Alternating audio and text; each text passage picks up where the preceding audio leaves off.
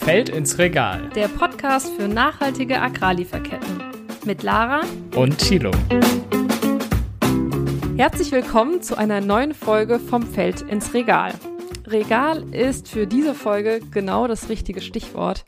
Ich nehme euch mal mit, wie das so aussieht, wenn ich vorm Supermarktregal stehe. Ja, manchmal stehe ich gefühlt Minuten davor, vergleiche Aussehen, Verpackung, Siegel, Preise und so weiter und würde gerne die nachhaltigste Wahl treffen, finde aber, das ist gar nicht so einfach. Und ich vermute, einigen von euch wird das auch so gehen. Auf der anderen Seite ist Nachhaltigkeit das Buzzword, mit dem Supermärkte und Discounter in den vergangenen Jahren die Werbetrommel rühren. Das Versprechen, mit seinem Einkauf Gutes fürs Klima und die Umwelt tun. Ja, aber wie viel dahinter steckt, das war bisher gar nicht so leicht zu sagen.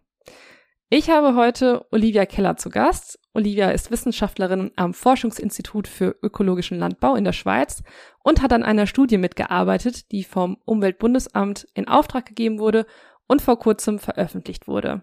Der Titel der Studie lautet Wie nachhaltig sind die deutschen Supermärkte? Ja, eine Frage, die mich persönlich und uns hier vom Feld ins Regal natürlich brennend interessiert. Und ich bin gespannt zu hören, zu welchen Ergebnissen Sie bei der Studie gekommen sind. Aber erst einmal herzlich willkommen bei uns im Podcast, Olivia. Vielen Dank für die Einladung. Ja, wir starten hier gerne mit einem kleinen Entweder-Oder, um ins Thema reinzukommen. Ich hoffe, du bist bereit. Gerne, ja. Super. So, welcher Typ bist du denn beim Einkaufen? Typ Einkaufszettel oder so aus dem Gedächtnis einkaufen? Definitiv Typ Einkaufszettel. Okay, gut. Und wo gehst du am liebsten einkaufen? Wochenmarkt oder Supermarkt, Discounter? Wo geht's hin? Ich gehe schon am meisten im Supermarkt einkaufen, aber ich versuche so einmal die Woche schon auch zum Wochenmarkt zu gehen. Ähm, gelingt mir aber nicht immer. Mhm. Ja, kenne ich das Problem. Das heißt, versuchst du dann auch einen Großeinkauf zu machen oder bist du auch der Typ, der dann täglich irgendwie ein, zwei Sachen mal kauft? Leider täglich ein, zwei Sachen. Ähm, ich nehme das immer, immer mal wieder vor, auch einen Wocheneinkauf zu machen, das ganz gut durchzuplanen, aber meistens sieht die Realität dann ein bisschen anders aus. Mhm. Ja, ist auch, äh, finde ich auch gar nicht so einfach, gerade bei einem kleinen Haushalt, das irgendwie alles ähm, genau, gut zu planen. Ja. Es soll ja auch nicht so viel übrig bleiben. Ja, und da sind wir auch schon beim Thema. Früher war es ja so, dass man viel mehr selbst angebaut hat oder direkt beim Bauern um die Ecke irgendwie eingekauft hat. Heute gehen die meisten Leute ja tatsächlich in den Supermarkt ähm, für den täglichen Bedarf. Und dort gibt's ja auch gefühlt immer alles, äh, was man so braucht. Und das heißt, die ganze Ernährungsweise und der Konsum hat sich ja total umgestellt. Was hat das denn für Auswirkungen aufs Klima und auf die Umwelt? Unsere Ernährung hat eine, eine sehr, sehr große Auswirkung aufs Klima und auf die Umwelt. Ähm, die Ernährung ist für ein Viertel bis ein Drittel der globalen Treibhausgasemissionen verantwortlich. Und eben ein Großteil dieser Treibhausgasemissionen, die werden, ähm, der wird auch in der landwirtschaftlichen Produktion verursacht. Da sind Themen wichtig wie Überdüngung, also übermäßige Stickstoff- und Phosphoreinträge, die eben in Böden und Gewässer gelangen oder auch eben dann auch sehr einen großen Treiber sind für den Biodiversitätsverlust. Und weiter ist auch ja, sehr problematisch, dass etwa ein Drittel der Lebensmittel nie konsumiert werden. Mhm. Das heißt, die tragen natürlich dann auch mit all den Ressourcen, die in die Produktion eingeflossen sind, zu ähm, der Klimaerwärmung bei. Mhm. Das heißt, die Art und Weise, wie wir gerade unsere Lebensmittel herstellen und konsumieren, führt dazu, dass wir die planetaren Grenzen massiv überschreiten. Das ist so der Status quo. Exakt. Also wir, wir sind da bei einigen dieser planetaren Grenzen, die haben wir schon überschritten und bei anderen, da sind wir nah dabei. Das heißt, es ist wirklich ähm, höchste Zeit, dass wir da unsere Ernährung umstellen und ja, große Anstrengungen unternehmen, dass das in Richtung Nachhaltigkeit geht. Mhm. Und vielleicht kannst du uns schon mal kurz so ein paar Hinweise geben, wie muss denn diese Umstellung aussehen? Also was muss sich da tun, damit wir wieder in diese Grenzen zurückkommen? Ich denke, da gibt's zwei große Hebel. Zum einen das, was ich gerade schon angesprochen habe, dass wir die Lebensmittelverschwendung drastisch reduzieren. Ähm, da gibt's ja das Sustainable Development Goal der Vereinten Nationen, dass man den Food Waste halbieren sollte bis 2030. Das wäre der eine große Hebel. Und der zweite wäre sicherlich die Reduktion des Konsums tierischer Lebensmittel, die halt eben für den Großteil der Umweltwirkungen verantwortlich sind. Das heißt, dass wir eben Fleisch und Milchprodukte weniger konsumieren, weniger einkaufen. Mhm. Ja, das klingen eigentlich wie relativ leichte Hebel. Also das, ja, Lebensmittelabfälle zu vermeiden und mehr auf pflanzliche Ernährung zu setzen. Ja, spannend. Äh, bevor wir jetzt zu der Studie ähm, gehen, die du ja ähm, mit erstellt hast, kommen wir nochmal zu unserer Kategorie drei Dinge, die man wissen sollte. Drei Dinge, die man wissen sollte. So, der erste Punkt, den du mir mitgebracht hast. Ähm, ich bin gespannt, was dahinter steckt. Big Four lautet der. Ja, das ist ein catchy Name, der ähm, bezieht sich auf die vier größten deutschen Lebensmittelkonzerne. Das sind die Edeka, die Rewe Group, Aldi und die Schwarzgruppe.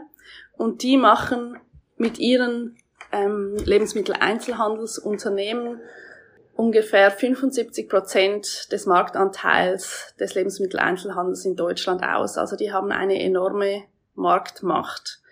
Und die vier Lebensmittelkonzerne, die haben eben jeweils verschiedene Vertriebsschienen, die haben jeweils eben Lidl und Kaufland, die, die gehören zur Schwarzgruppe, dann Rewe und Penny zur Rewe Group, Aldi Nord und Aldi Süd eben zu Aldi und dann die Edeka und Netto Markendiscount zur Edeka, genau. Mhm. Und ja, das ist schon, schon ähm, eine erhebliche Marktposition oder eine Marktmacht, die sie mit diesen 75 Prozent ausüben. Mhm.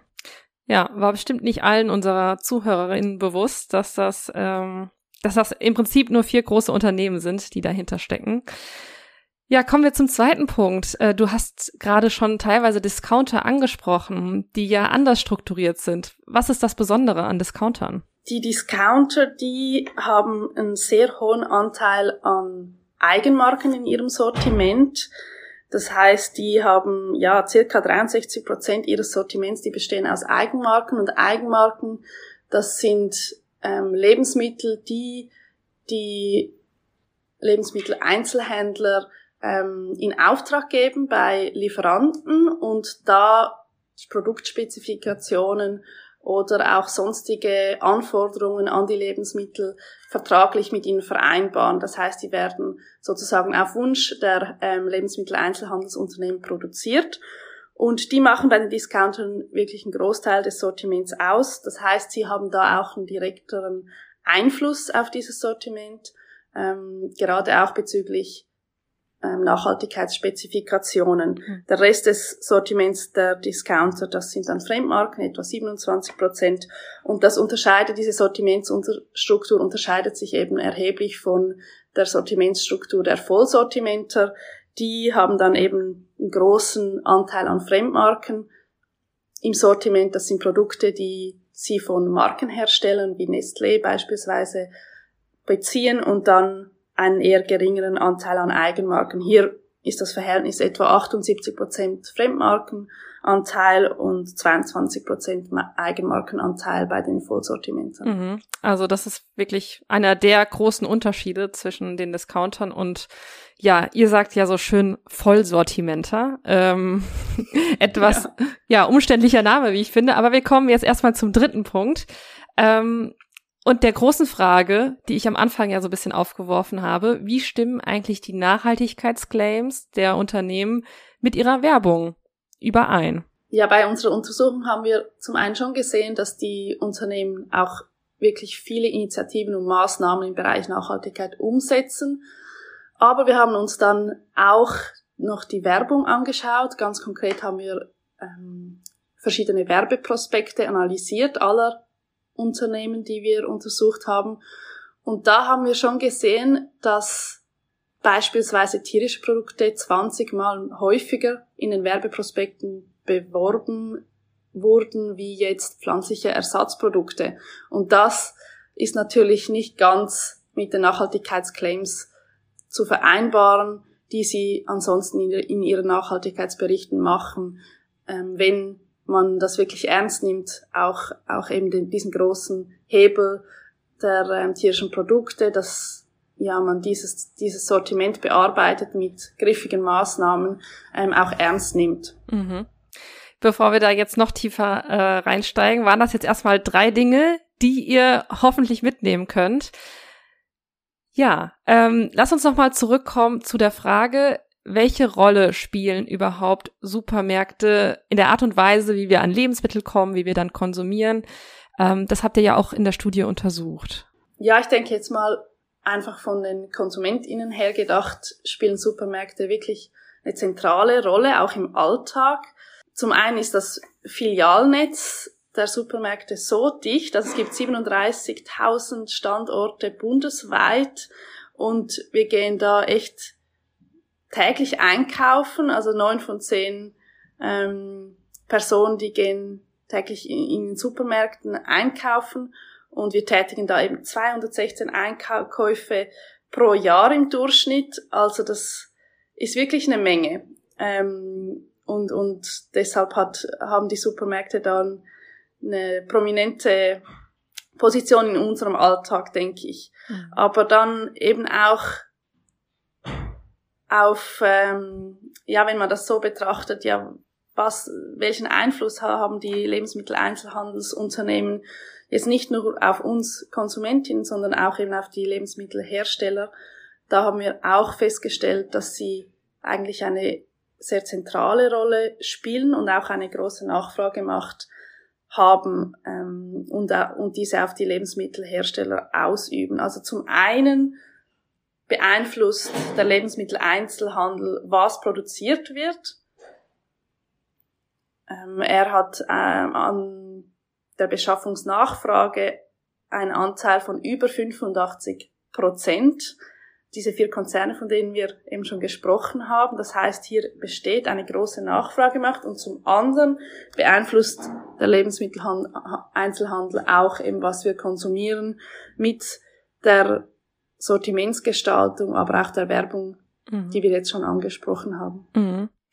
Ja, spannend. Und ihr habt ja auch einen Begriff dafür ähm, noch gewählt für diese verschiedenen Funktionen, und zwar der Gatekeeper. Ähm, mir war der Gatekeeper aus anderen Bereichen bekannt, in dem Zusammenhang noch nicht. Vielleicht kannst du noch mal ganz kurz sagen, ähm, wie sich das ja ausdrückt, diese Gatekeeper-Funktion der Supermärkte. Ja, ich glaube, diese Gatekeeper-Funktion umschreibt gerade das, was ich schon ein bisschen gesagt habe. Ich denke, dass eine Macht ausgeübt wird auf beide Seiten, ein Einfluss.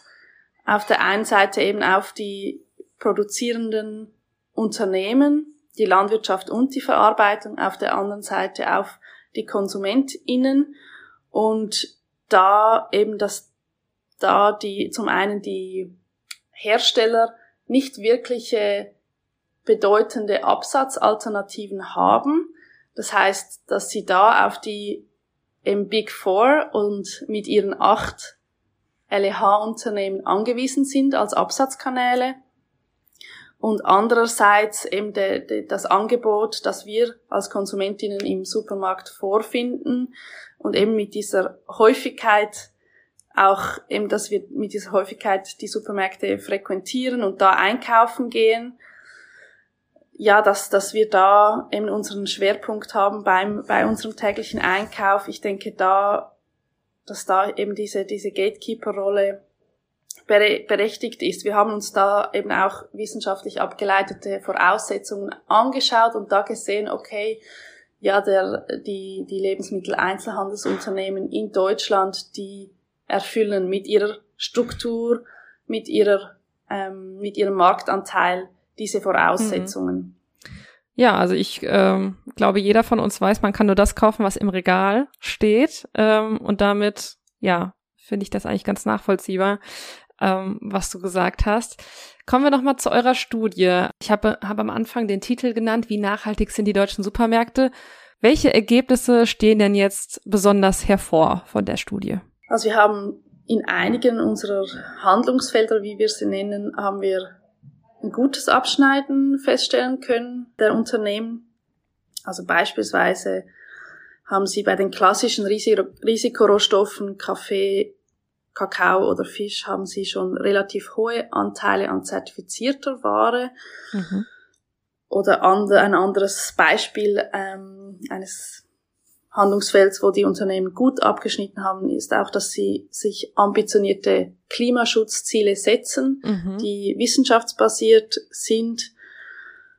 Und sie arbeiten auch bezüglich dem Klimaschutz mit ihren Lieferanten eng zusammen und sensibilisieren diese auch, sich solche guten Klimaziele zu setzen. Aber in den meisten Handlungsfeldern mussten wir doch ähm, eher großes Optimierungspotenzial feststellen. Und da sind uns einige Dinge vor allem aufgefallen, beispielsweise mit zu den Lebensmitteln tierischer Herkunft, dass sie da die Handlungsoptionen, die sie haben, noch nicht wirklich ähm, ausschöpfen Mhm. Beispielsweise. Lass uns da ja. gerne mal bleiben bei den ja. tierischen Produkten. Wir hatten das ja am Anfang schon mit den Prospekten, mhm. ähm, was ich super krass fand, diese Zahl, ähm, 20 mal häufiger tierische Produkte in diesen Handzetteln. Mhm. Ähm, kurze Zwischenfrage warum werde ich damit bombardiert? ähm, also mir ist ja. dieser, dieser Vertriebsweg äh, nicht mehr so ganz ähm, geläufig, aber gut, viele Menschen werden es wahrscheinlich noch nutzen, mhm. sonst würde es das nicht geben. Aber die tierischen Produkte, hast du ja gesagt, ähm, werden ja sehr viel mehr beworben. Mhm. Welche ähm, Optimierungspotenziale gibt's da noch in dem Bereich tierisch, weniger tierische Lebensmittel? Also wir haben uns da die Maßnahmen angeschaut, die, die die Unternehmen umsetzen können, um das Sortiment diesbezüglich nachhaltiger zu gestalten. Und da ist halt schon in erster Linie eine Reduktion anzustreben der, der diesbezüglichen Sortimentsanteile, also dass, dass es halt, dass halt schließlich weniger ähm, Fleisch- und Milchprodukte im Sortiment angeboten werden. Das heißt, hier haben wir uns die Umsatzanteile angeschaut also wie hoch die sind bezüglich Fleisch- und Milchprodukte, aber auch bezüglich pflanzlichen Ersatzprodukten. Und da haben wir gesehen, dass die Umsatzanteile ähm, von Fleisch- und Milchprodukten noch entfernt sind vom Zielzustand. Mhm. Und auch, dass der, die Umsatzanteile der pflanzlichen Ersatzprodukte, dass die noch gering sind, obwohl die natürlich gestiegen sind in den letzten Jahren, sind die verhältnismäßig noch sehr gering. Mhm. Und dann haben wir uns weitere Hebel angeschaut, die die Unternehmen ähm, nutzen können, um dann die Tierproduktion selbst nachhaltiger oder umweltfreundlicher zu machen. Beispielsweise, ähm, ob sie in ihren Lieferketten eine Fütterung, eine graslandbasierte Fütterung von Wiederkäuern also von Kühen, fördern, die eben mit mhm. weniger Emissionen verbunden ist als eine kraftfutterbasierte Fütterung oder auch ob sie eben die Entfaltung ähm, versuchen zu stoppen in den entsprechenden Lieferketten, also eben da mit Sojaanbau verbundene Abholzung, ähm, ob sie da griffige Maßnahmen umsetzen, um das sozusagen die Entwaldung zu stoppen oder zu verbannen und da haben wir auch gesehen, dass die Unternehmen unterschiedlich weit sind. Ähm, viele versuchen ein sogenanntes Soja-Mapping zu machen, also zuerst einmal herauszufinden, wie viel Soja wird überhaupt in ihren tierischen Lieferketten Ketten verfüttert und woher stammt dieses Soja. Das ist ziemlich aufwendig und komplex. Mhm. Ähm, also zuerst einmal Transparenz diesbezüglich zu schaffen und da sind die meisten Unternehmen dran, aber auch unterschiedlich weit. Einige beginnen da erst. Und dann kann man natürlich noch schauen, ja, zu welchen Bedingungen wurde dieses Soja angebaut? Kann man ausschließen, dass das eben auf entwaldetem Gebiet angebaut wurde? Und da ähm, arbeiten die meisten Unternehmen mit Zertifizierungen, also die halt eben dann bestätigen sollen, dass das eben nicht der Fall war. Und da gibt es auch verschiedene Anteile jetzt, die die Unternehmen schon vorweisen können. Die sind aber alle auch noch vom Zielzustand von 100% zertifiziertem, nachhaltigem mhm. Soja entfernt.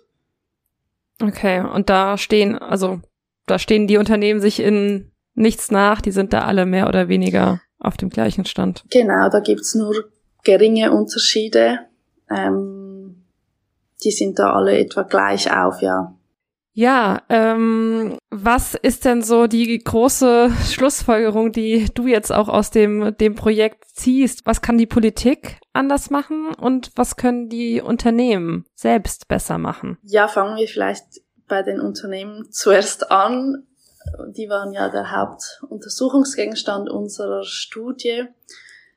Uns ist zunächst einmal ja jetzt auch mit Blick auf diese Ergebnisse aufgefallen, dass wir uns wünschen würden, dass die Unternehmen ja so, sozusagen ein Selbstverständnis annehmen würden als Gatekeeper, dass sie sich als Gatekeeper verstehen und auch ihre Rolle jetzt in dieser Transformation, die ja dringend notwendig ist, unserer Ernährungssysteme in Richtung Nachhaltigkeit, dass die ihre Rolle annehmen und eben auch das Bewusstsein haben, dass sie einen großen Einfluss ausüben auf die Lebensmittelproduktion, aber auch auf den Konsum und dass sie ja sich sozusagen, dass sie dieses Selbstverständnis, ähm, dass sie das annehmen. Dann haben wir auch gesehen, dass die Qualität des Nachhaltigkeitsmanagements in gewissen Bereichen zu wünschen übrig lässt und zum Beispiel jetzt nur schon bei der Definition von Nachhaltigkeitszielen dass da eine Professionalisierung erfolgen sollte, dass man beispielsweise überprüfbare Nachhaltigkeitsziele definiert, die eben mhm. quantifiziert sind und auch terminiert, also ein Bezugsjahr haben, ein, ein Zieljahr haben und dass so sozusagen die, die, ja, dann auch die Umweltleistungen durch uns oder durch auch Konsumentinnen überprüft werden können, also die Fortschritte, die die Unternehmen machen. Aber auch im Bereich des Datenmanagements und des Controllings gibt es noch Optimierungspotenzial, ähm, wo die Unternehmen an den richtigen ähm, Bereichen eine, eine bessere Datenverfügbarkeit anstreben sollten, um dann eben auch sozusagen überprüfen können, ja, wo stehen sie bei gewissen mhm. Handlungsfeldern und, und da dann auch eine Vergleichbarkeit über die Jahre herstellen können. Ähm, okay, also du sagst so, die Ziele sind eigentlich schon da, aber es hakt gerade so an der Umsetzung. Ähm, genau, dass wirklich also es, diese. Ziele wahr, wahr machen zu können. Und dafür braucht es zum Beispiel Daten, die gerade gar nicht immer vorhanden sind. Genau, das war so ein, ein großes Learning von uns, jetzt auch während der Studie, dass es vielen Unternehmen auch teilweise schwer fiel, die Daten, die wir gefordert haben, die aus unserer sozusagen wissenschaftsbasierten Sicht jetzt sinnvoll wären zu erheben, um eben den Fortschritt bezüglich den eigenen Umweltleistungen überhaupt einschätzen zu können, dass diese Daten gar nicht vorgelegen haben und dann, dass es für die Unternehmen auch sehr schwierig war, die entsprechenden Strukturen zu schaffen, um die dann doch noch zu berechnen. Einige haben das dann getan. Das war ähm, für, für uns auch sehr positiv zu sehen, dass die da große Anstrengungen unternommen haben, diese Daten dann zu erheben. Aber es, es, es fiel ihnen nicht leicht. Mhm. Aber schon mal gut zu hören, dass sie da kooperativ äh, waren und äh, mit euch zusammengearbeitet haben.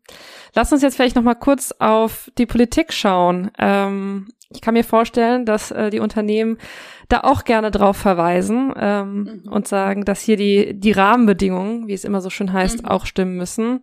Was habt ihr denn, ähm, oder was sagt ihr, was muss sich in der Politik ändern? Ja, erstens denken wir, dass es sehr, sehr wichtig ist, dass wir diese, diese großen Herausforderungen, von denen wir ja auch schon jetzt zu Beginn gesprochen haben, die jetzt im, im Bereich Umwelt vor uns stehen, dass man die eben ja nicht aus jedem einzelnen Ressort einzeln gedacht wird, sondern eben ähm, übergreifend nach Lösungen gesucht wird und zusammen.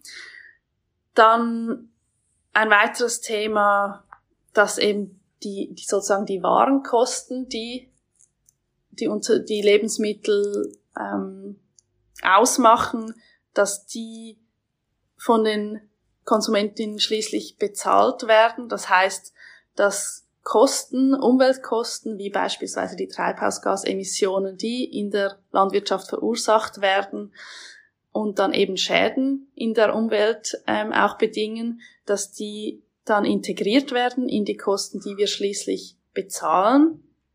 Ähm, das heißt auch, dass das LEH-Sortiment angepasst werden sollte und eben darauf ausgerichtet werden sollte, dass es vor allem Lebensmittel enthält, die dann eben geringe Umweltkosten ähm, haben. Das ist so ein weiterer Themenblock, den wir an die Politik mitgeben. Ähm, das würde ja auch mhm. uns, mein Problem äh, etwas lösen, was ich am Anfang äh, aufgezeigt ja. hatte, dass man als Konsumentin gar nicht genau weiß, mhm. selbst wenn man guten Willens ist, was jetzt die nachhaltigste Wahl ist. Und da ist ja dieser Ansatz, ähm, alle Kosten einzubeziehen, auch eben die Umweltkosten, schon mal ein Ansatz, äh, um es uns Konsumentinnen ja am Ende auch leichter zu machen. Mhm. Ähm, das würde ich auf jeden Fall begrüßen. ähm, ich auch, auf jeden Fall. Du auch, das, ja. das kann ich mir denken. Ähm, wir sind leider schon am Ende angekommen. Ähm, das war eine super spannende Folge. Ähm, die Studie werden wir natürlich in der Folgenbeschreibung verlinken, wer da nochmal einen genaueren Blick reinwerfen mag. Ähm, ja, ich bin gespannt, äh, was sich da weiter tun wird äh, beim Lebensmitteleinzelhandel. Ich glaube, es ist klar geworden, was für ein wichtiger Akteur ähm, das ist und ja in unser allem Leben ähm, irgendwie eine fast tägliche Rolle spielt. Deswegen danke nochmal an dich, Olivia, dass du heute bei uns warst und äh, von der Studie berichtet hast. Und danke auch an alle ZuhörerInnen. Ähm, wir freuen uns immer über eine Bewertung auf der Podcast-Plattform eurer Wahl. Lasst uns gerne äh, ein paar Sternchen oder eine Bewertung da. Und für mehr Infos äh, zu den Themen nachhaltiger Konsum, schaut gerne mal auf unserer Website ichwillfair.de vorbei oder auf Instagram auf at ich will fair. Und damit sage ich bis zum nächsten Mal und tschüss.